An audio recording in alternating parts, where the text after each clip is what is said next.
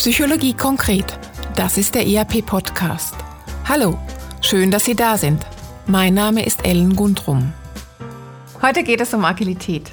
Büchse der Pandora oder die bessere Art zu arbeiten. Wir arbeiten agil, Sie auch? Agilität scheint das Gebot der Stunde. Organisationen wollen agiler werden, arbeiten mit agilen Methoden oder Vorgehensmodellen wie Scrum oder DevOps oder sie stellen sich gerade neu auf mit agilen Organisationsmodellen wie Holacracy oder Soziokratie. Was ist da los? Müssen wir alle agiler werden, um im Zeitalter von digitalen Wandel und globaler Vernetzung überhaupt bestehen zu können? Oder ist es doch nur alter Wein in neuen Schläuchen? Ist agil immer besser oder kann es auch behindern? Und können alle Mitarbeitenden agil oder sind es wiederum nur die, welche sowieso immer die Nase vorne haben? Was macht es mit den Menschen, mit den Mitarbeitenden und Führungskräften, wenn sie plötzlich alle agiler und damit auch selbstorganisierter arbeiten? Darüber spreche ich mit meinem heutigen Gast. Herzlich willkommen, Jean-Christophe Dumeril. Hallo, Helen. Hallo, Jean-Christophe. Jean-Christophe, du bist Ingenieur und Fachdidaktiker. Am IAP bist du Dozent und Berater. Du begleitest Führungspersonen, Organisationen und Teams bei komplexen Veränderungsprozessen, insbesondere dann, wenn sie agiler werden wollen. Du bist Experte für agile Führung und Führung insgesamt im digitalen Kontext. Und als Dozent arbeitest du mit Teilnehmenden daran, wie sie in einer volatilen, unsicheren, komplexen und mehrdeutigen Arbeitswelt gut agieren können. Jean-Christophe, ich beginne mit einer großen Frage.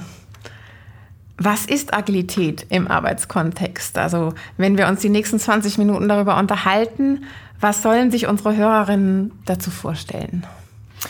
Ja, das ist tatsächlich eine sehr gute Frage, weil dort entstehen auch äh, häufig Missverständnisse.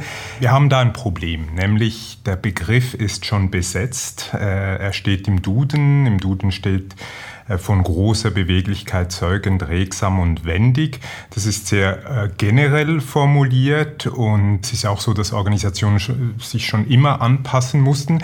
Aber es gibt auch noch die technische äh, Betrachtung des Begriffs und das ist leicht äh, eine andere. Also der, der Begriff Agilität im beruflichen, organisatorischen Kontext bezieht sich auf eine spezifische Art der Zusammenarbeit und das betrifft auch die Abläufe der Organisation. Es hat auch was mit der Führung, der Geisteshaltung zu tun, damit äh, der Umgang mit komplex und schwer planbaren Situationen gut gelingt. Und diese Unterschiede des Begriffs, äh, das führt immer wieder zu Missverständnissen. Das heißt, wenn ich mit Firmen anfange zu arbeiten, dann müssen wir zuerst mal klären, was verstehen wir unter Agilität und gemeinsame Sprache entwickeln. Bleiben wir mal dabei. Was sind denn so die, die wichtigsten Merkmale von Agilität? Ja, ich glaube, da muss man zum einen mal schauen, wie wird konkret zusammengearbeitet. Das äh, hat Agilität etwas sehr Strukturiertes, äh, Verbindliches auch. Das kann, kann überraschen am Anfang. Das sind so Aspekte wie äh, iteratives Arbeiten, also so in so Zyklen äh, zu arbeiten, so Elemente wie täglichen oder regelmäßigen Kurzabgleich, so Ziele einfrieren, autonome Teams führen über das Was und nicht über das Wie. Das sind äh, alles so organisatorische äh, Aspekte. Mhm. Und dann gibt es die Dimension der Geisteshaltung. Zum Beispiel so Punkte wie Fehlertoleranz. Wie gehen wir mit Fehlern um? Wie schaffen wir eine Vertrauenskultur, eine Verbindlichkeit? Das sind so die zwei Dimensionen, die zu betrachten sind. Mhm. Du hast gesagt, führen über das Was oder arbeiten an dem Was und, und, und führen nicht über das Wie. Ähm, das heißt, es ist ja nicht so, dass, es, dass jeder einfach das machen kann, was er will, auch wenn autonome Teams unterwegs sind. Genau. Vielleicht können wir auch noch mal so ein bisschen eingrenzen, was Agilität nicht ist. Mhm. Genau, das ist, wie du sagst, es ist nicht, jeder kann machen, was er will. Das ist es definitiv nicht. Es ist auch nicht Kosteneinsparung direkt. Kosteneinsparung kann ein schöner Nebeneffekt sein, ist aber nicht die primäre Idee vom Ganzen. Es ist auch nicht eine Innovationsmethode per se. Es kann sehr gut kombiniert werden mit mhm. Innovationsmethoden oder es heißt auch nicht unbedingt schneller äh, zu, zu produzieren. Das ist es alles äh, nicht. Äh, kleines Beispiel, ich hatte mal mit einer Organisation zu tun, ähm, am Anfang eines Mandats, da kam der Direktor und sagte mir, wissen Sie, Herr Dumeril, äh, wir als KMU sind schon hyperagil. Bei uns ist es so, wenn ich heute sage, wir machen A, dann macht die ganze Belegschaft A. Und wenn ich dann morgen komme und sage, sofort müssen wir B machen, dann la lassen Sie alles liegen und machen B. Und am dritten Tag ist es dann C. Da habe ich so mit Augenzwinkern geantwortet, wissen Sie, das ist für mich nicht Agilität, was Sie da machen, sondern Chaos. Und wie müsste es laufen, wenn es Agilität wäre? Agilität hat eine sehr strukturierte Seite, also so dieses ähm, Repetitive in, in der Form, wie zusammengearbeitet wird, dieses in, in kleinen Zyklen Teilziele erreichen, das ist, das ist sehr strukturiert. Mhm. Die Freiheit ist dann aber in der Entwicklung der Ideen, der Autonomie der Teams, dass ähm, irgendwo auch die Resultatoffenheit, dort ist, ist diese Flexibilität äh, gegeben. Und das sind zwei Aspekte, die muss man kennen und das kann überraschen am Anfang, wenn man das Wort Agilität hört. Mhm. Jetzt ist es ja so, dass Agilität im Moment wie so ein, oder ich habe den Eindruck, dass es wie auch so ein Schub erfährt jetzt in den letzten Jahren. Warum ist das so? Also warum wollen Organisationen partout agiler werden?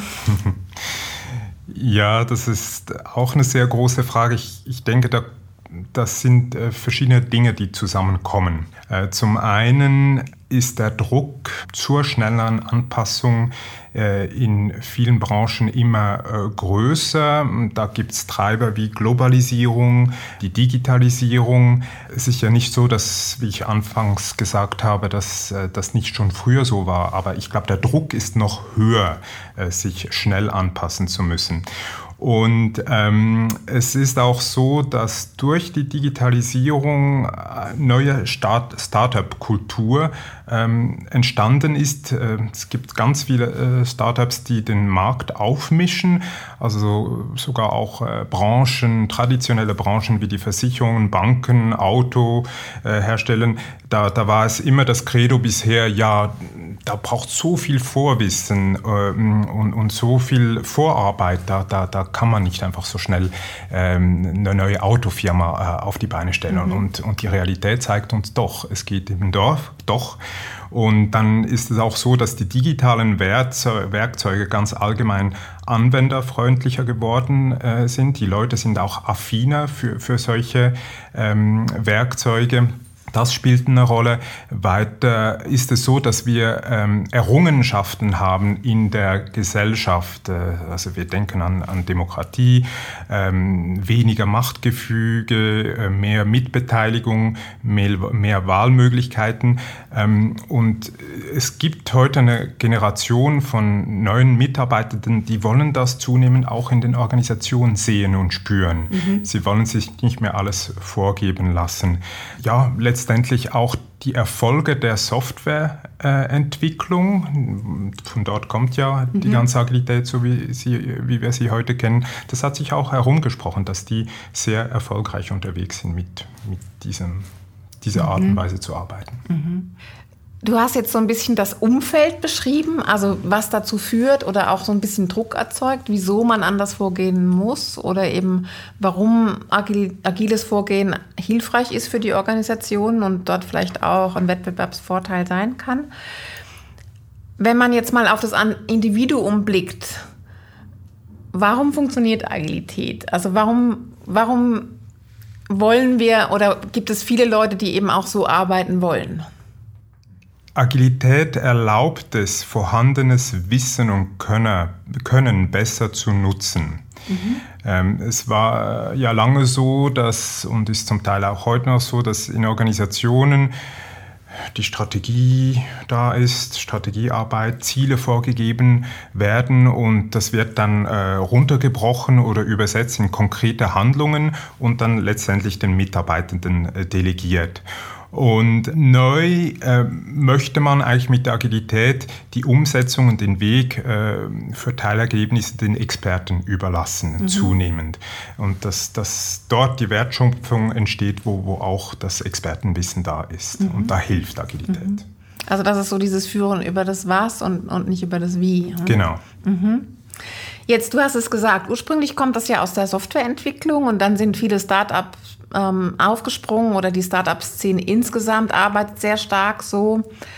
Ähm, das war eine ganze Zeit lang ausschließlich darauf bezogen. Und jetzt ist es aber so, dass es wie in aller Munde ist. Also, dass eigentlich alle Unternehmen querbeet von klein bis riesengroß versuchen, agiler zu werden. Auch die unterschiedlichsten Branchen sind da so unterwegs. Macht das Sinn? Kann das das Richtige für alle sein? Ähm, ja, die Frage, die sich da stellt, ist immer, wozu agil? Mhm. Also was, was ist der, die Idee, was ist der Zweck? Und äh, ich finde, Agilität sollte kein Selbstzweck sein. Organisationen sollten das Warum, die, äh, diese Frage sehr gut beantworten können, bevor sie in die Agilität reingehen. Also es gibt tatsächlich äh, Tätigkeiten, sage ich mal, wo Agilität äh, hinderlich sein kann. Also mhm. wenn wir an die Produktion denken, ähm, irgendein Produkt wird entwickelt, das, das sind die Kinderkrankheiten draußen, also das, das, das funktioniert, äh, alle Prozesse sind gut eingelebt. Wenn man da mit Agilität kommt, dann verwirrt man, dann stiftet man Unsicherheit. Mhm. Und das ist, äh, das wäre kontraproduktiv. Mhm. Also Agilität ist nicht das Mittel für alle, mhm. für alle Herausforderungen. Kann man das so ein bisschen vertiefen? Also wo macht Sinn und, und wo eher nicht? Es macht dort Sinn, äh, denke ich, wo, wo es eine Komplexität gibt, äh, die es schwierig macht, alles im Voraus zu planen. Mhm. Und äh, es ist eine wunderbare Methode, um mit Komplexität äh, umzugehen. Mhm. Heißt aber auch, dass der Kontext da sein muss, um dies zu erlauben. Also zum Beispiel ähm, braucht es Kundinnen und Kunden, die eine gewisse äh, Resultatoffenheit äh, haben.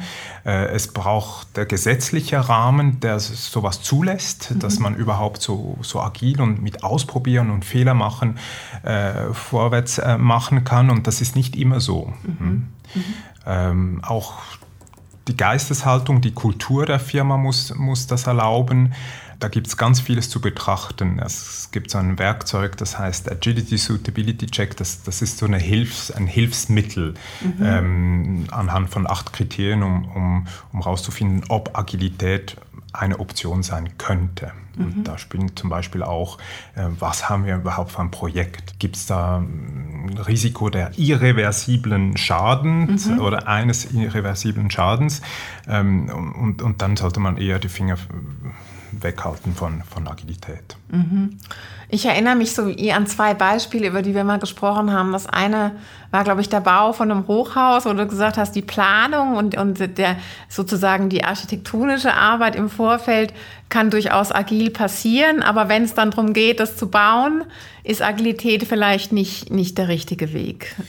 Ja, genau. Also so ein Hochhaus, äh, da muss man sehr vieles im Voraus äh, mhm. planen, anschauen. Also denken wir nur schon an, an das Fundament, oder? Mhm. Da, damit so ein Haus, äh, Hochhaus nicht zusammenfällt.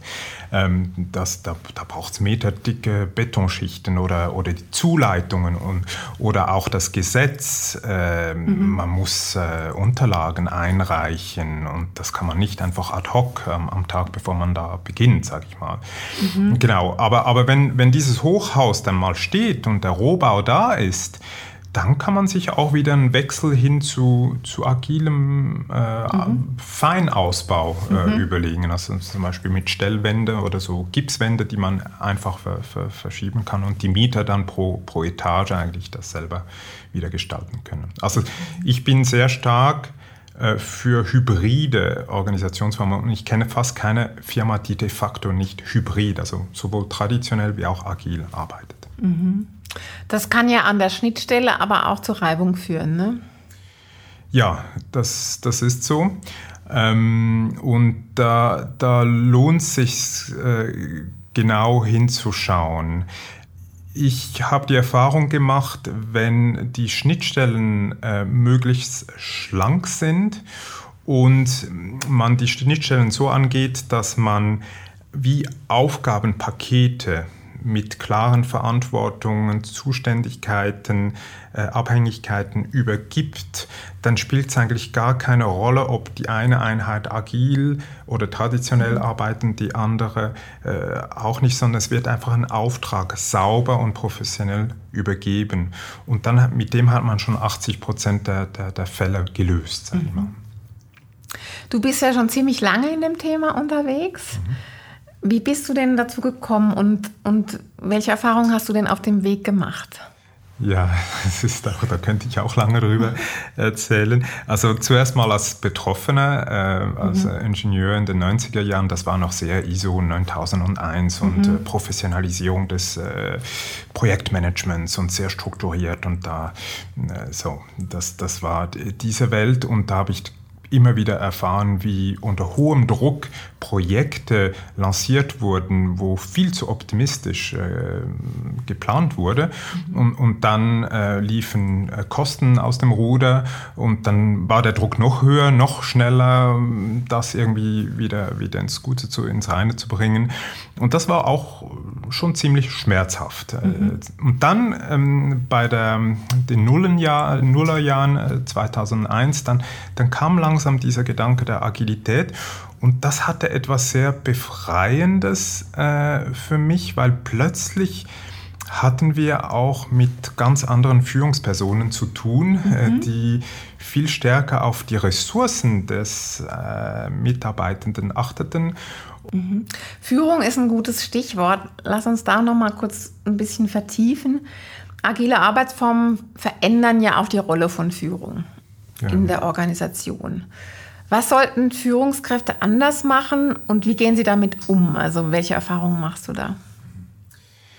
Ja, ich glaube, die große Herausforderung für Führungspersonen, die äh, in den agilen Kontext reinkommen, sage ich mal, ist, dass sie nicht mehr äh, primär fachlich führen, ähm, äh, sich also weniger operativ einmischen, äh, sondern mehr am System äh, arbeiten. Also zum Beispiel dafür sorgen, dass eine, eine gute Lernkultur äh, entsteht. Mhm. Es braucht einen anderen Typ von Führungsperson mhm. ganz grundsätzlich. In traditionellen äh, Organisationen ist es häufig so, dass die Führungspersonen äh, inhaltlich führen primär und sich darüber auch definieren. Mhm.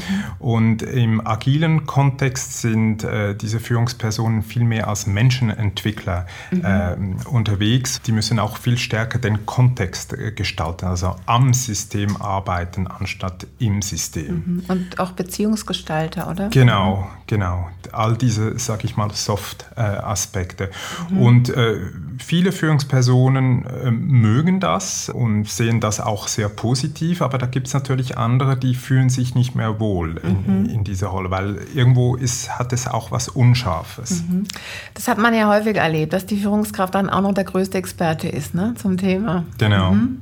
Und neuerdings muss man, also im agilen Kontext muss man es fast aushalten, dass die Mitarbeitenden mit der Zeit äh, besser mhm. werden als oder schon besser sind äh, als ja. ich als Führungsperson. Mhm. Und auch Vertrauen, ne? Genau, mhm. genau. Den Mitarbeitenden vertrauen zu können und äh, sich auch überraschen zu lassen.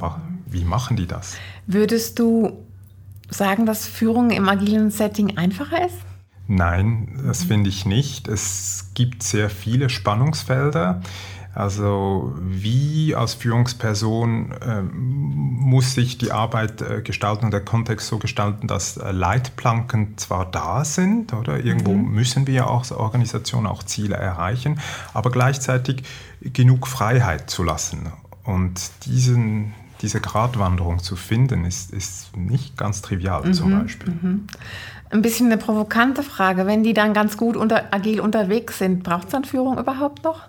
Ich behaupte ja. Und zwar um das zu tun, was Führungspersonen eigentlich schon immer hätten tun sollen und jetzt endlich Zeit dafür haben. Nämlich, da, da gibt es äh, zum Beispiel den Aspekt der äh, Vernetzung äh, innerhalb der Organisation. Das ist eine mhm. ganz wichtige äh, Aufgabe, du, du, hast es vorher auch gesagt, äh, der Führungsperson, dies zu gestalten, auch die Organisation nach außen zu vertreten schauen, was passiert außen und, und das übersetzen für die eigenen Teams. Mhm. Sehr häufig wurde das vernachlässigt, auch das Gestalten des Wandels, weil es Führungspersonen früher und zum Teil auch heute noch sehr schnell ins Operative reinzog. Mhm. Und jetzt, wo sie da ein bisschen äh, das Ganze abgeben können, sage ich mal, haben sie mehr Zeit fürs andere. Dazu kommt ein Team, ist, hat auch einen sehr starken operativen und kurzfristigen Fokus. Und die Führungsperson, die muss in längeren mhm. äh, Zeitabständen denken und ist auch als Mediatorin, Mediator da, wenn es eine Pattsituation gibt in einem Team, ähm, um da weiterzuhelfen oder mhm. auch mal einen Entscheid zu finden. Das ganz, sind ganz wichtige Rollen. Dass die Führungsperson braucht es aus meiner Sicht mhm. auch im, digital, äh, im agilen Kontext. Ja, eine, eine Sache kommt mir da noch in den Sinn. Du hast vorhin von der Reduktion von Komplexität gesprochen. Also, dass es eine Möglichkeit ist, Komplexität zu reduzieren oder eben auch eine Zielsetzung in, in, im Kontext von Agilität. Das birgt ja auch eine Gefahr. Also wenn ich so in kleinen Schritten vorwärts gehe, kann es ja dann auch mal passieren, dass ich das große Ganze aus dem, aus dem Blick verliere. Und da übernimmt Führung, glaube ich, auch eine wichtige Rolle, oder? Ja, mhm. genau. Es gibt äh, tatsächlich gewisse Themen, äh, die, die kann man nicht einfach so in beliebig in Teilziele herunterbrechen. Man muss äh, den Blick fürs Ganze im Auge behalten und auch weit voraus denken. Und, und das ist genau diese Zeitdimension der mhm. Führungsperson. Die muss weiterdenken, die muss im Voraus denken. Und das können die agilen Teams nur sehr bedingt, weil die sind in diesen Iterationen, in Sprints, drin. Mhm. Und das ist auch gut so. So, so ist beides mhm. abgedeckt. Mhm. Lass uns noch mal kurz auf die Teams oder die Mitarbeitenden schauen. Ich habe es ja vorhin schon ein bisschen so gefragt. Ähm, können alle agil oder gibt es nicht auch Mitarbeiter, die sich wahnsinnig schwer damit tun? Und wie kann ich die trotzdem mitnehmen? Ja, das ist so. Ähm, ich meine, diese Freiheit, die man hat äh, im Team, das, da muss man damit umgehen können. Ähm, wenn Mitarbeitende sich gewö gewohnt sind, eine Führungsperson zu haben als eindeutiger Pol von, von Macht und Liebe, sage ich mal, und diese wegfällt, dann kann das äh, zur Desorientierung führen. Und man muss ja mit dieser Freiheit auch umgehen können, mhm. äh, eigenmotiviert, äh, äh selbstinitiativ Probleme lösen. Das, das ist nicht ganz äh, immer, immer gegeben. Ja. Genau. Mhm. Ich würde noch mal gerne kurz aufs, aufs Vorgehen schauen. Also wenn ich jetzt agiler werden will als Organisation oder mit meinem Team, ähm, es braucht ja wie beides. Also es braucht zum einen dieses Handwerkszeug, also die Methodik, also so dieses, was du auch immer so dieses als Doing Agile bezeichnest. Ähm, und eben auch diese Geisteshaltung, also das Mindset, von dem du vorhin schon gesprochen hast, also dieses Being Agile. Und womit lässt sich leichter beginnen und, und welches Vorgehen macht dort Sinn? Weil man könnte ja sagen, ja, okay, jetzt muss ich erstmal an der Kultur schrauben, dass, die, dass, dass, sie, dass wir überhaupt in der Lage sind, das zu tun. Aber es könnte sich ja auch bottom-up entwickeln. Ja, genau. Ähm für mich braucht es beides und beides begünstigt sich äh, gegenseitig. Es ist wie wenn man nur über das Theorie vom äh, Radfahren spricht, ohne dass man es selber mal ausprobiert und, und mhm. mal äh, schaut, was passiert, wenn ich die Füße in, in die Luft halte und, und keine Stützräder mehr habe. Ähm, äh, und dann die Erfahrung wieder reflektiere beides alleine äh, führt noch nicht zur Agilität. Also nur die Geisteshaltung, wir wollen fehlertolerant sein, wir wollen vertrauen, ohne es wirklich mal zu erleben, was heißt es zu vertrauen, was heißt es loszulassen äh, und das mal im, im Team miteinander äh, zu exerzieren, mhm. Das, das, es braucht die, die Übung, es braucht auch das Doing Agile. Also äh, beides begünstigt sind und, und, nur mit dieser Wechselbeziehung steigt äh, der Reifegrad der, der Organisation mhm. letztendlich. Wer sind denn die Treiber von Agilität? Kommt das eher von den Mitarbeitenden, die sagen, ey, wir wollen das jetzt mal ausprobieren und so arbeiten? Oder ist es, und die Führung kommt dann wie hinterher oder mindestens das, das Top-Management, sage ich jetzt mal? Oder ist es das mittlere Management? Wer sind die Treiber von Agilität in den Organisationen? Da habe ich schon alles erlebt. Okay. Äh, also ich habe schon Organisationen ähm, gesehen, wo die Mitarbeitenden selber gesagt haben, wir möchten anders arbeiten. Wir, wir fühlen uns eingeengt, wir haben viel mehr Ideen, als was wir umsetzen können. Dann, dann waren die drei Mitarbeiter. Es gab aber auch äh, schon Organisationen, wo das Top-Management gesagt mhm. hat, okay, wir wollen modern sein und wir sind ab von nun an agil. ähm, und äh, funktionieren tut es aber gut, nur dann gut, wenn beide irgendwann mhm. wollen, äh, beide genau. am gleichen Strick ziehen, ja. sonst äh, eine Frage brennt mir noch auf den Nägeln. Viele Organisationen, wenn sie dann diesen Weg gehen, orientieren sich ja ähm, an bestehenden Methoden. Also ob das jetzt ähm, Vorgehensmodelle sind wie Scrum oder DevOps oder so, oder wenn sie sich gar neu, ganz neu aufstellen, organisieren an solchen ähm, Dingen wie Holacracy zum Beispiel. Und das sind ja oft sehr strenge Regelwerke, die dort sozusagen Struktur geben, anstelle von Führung sozusagen. Ähm, wie viel Anpassung braucht es da für die Organisation? Also das gibt ja ganz unterschiedliche Dinge. Also man erlebt ganz viele unterschiedliche Dinge. Also Organisationen, die das ganz streng umsetzen und andere, die halt sagen, ja komm, wir probieren das mal und wenn es nicht geht, dann passen wir es halt wieder an. Aber ich denke, der, der, der Weg liegt irgendwo ähm, dazwischen. Für mich gibt es so wie zwei Schulen, sag ich mal. Die einen äh, sagen Shuhari, also so nach äh, dem japanischen äh, vom Kampf ähm, von der Kampfkunst, äh, also ähm, Follow the Rule, ähm, ähm, mhm. Break the Rule and, and, and Be the Rule. Also dass man zuerst wirklich die Methode nehmen soll und, und so, wie sie gedacht ist, anzuwenden und, und dann erst Anpassungen äh, durchführen kann. Und ich selber sehe das nicht so streng. Ich sage eher, ähm, schaut, wo drückt der Schuh und, und was tut euch gut dabei oder was bringt euch weiter und tut mehr davon, mhm. wenn er was gut tut. Was sich allerdings lohnt in meinen Augen, das hat auch eine, eine Studie vom IAP bestätigt, äh, professionelle Begleitung zu holen für diese Schritte, weil mhm. wenn man Agilität dann komisch einsetzt, dann kann es auch zu Frustrationen führen. Und das wäre schade. Mhm. Wir sind schon am Ende angelangt. Eine Frage, auch eine große Frage nochmal zum Schluss. Vielleicht auch so ein bisschen zusammenfassend, was gibst du unseren Zuhörern und Zuhörerinnen mit auf den Weg? Also worauf wollen sie achten? Sollen sie achten beim, beim, beim Wandel hin zu mehr Agilität? Wo beginnen, wie vorgehen? Und wie habe ich, also wie stelle ich sicher, dass es eine Sensibilität, ein Bewusstsein dafür gibt, dass ich die Organisation damit eben auch nicht überfordere? Ja, wie gesagt, ich ähm, finde, zuerst muss der Zweck oder das Wieso und Warum äh, gut geklärt werden. Wieso will eine Organisation agiler werden, mhm. damit es nicht zum Selbstzweck wird. Und dann dieses äh, Zusammenspiel von Geisteshaltung und Methode, Kontext, Vorgehen, dieses Wechselspiel zu leben und zu, zu beobachten, ähm, Gelegenheiten geben, es zu tun. Ähm, und dann denke ich, dieser Weitblick und Blick fürs Ganze äh, zu behalten und da spielt die Führung eine sehr wichtige Rolle. Ähm, äh, wie du sagst, beobachten, wie geht es der Organisation? Äh, sind wir zu schnell? Sind wir mhm. zu langsam? Müssen wir da etwas äh, äh, anpassen? Ähm, und, und dann würde ich sagen, äh, kleine Pflänzchen äh, setzen und, und schauen, wie sich das entwickelt und wer weiß, vielleicht entsteht dann ein wunderbarer Garten irgendwann und äh, das wäre ja eigentlich das Ziel. Und Gärten sind immer unterschiedlich. Also es gibt nicht einen Weg, es gibt für jede Organisation ihren äh, Weg.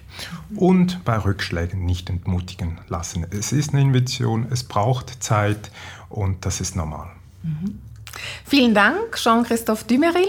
Das war der IAP-Podcast Psychologie konkret zum Thema wann, wie und warum agile Formen der Arbeit Sinn machen und wie Organisationen, Teams und Menschen agiler werden können. Schön, dass Sie dabei waren. Wenn es Ihnen gefallen hat, wie Sie Themen und Methoden aus der Psychologie ganz konkret im Alltag umsetzen können, dann hören Sie doch wieder rein bei uns. Wir freuen uns, wenn Sie den IAP-Podcast Psychologie konkret abonnieren und einer Person, die Ihnen wichtig ist, weiterempfehlen. Vielen Dank und bis bald. Tschüss.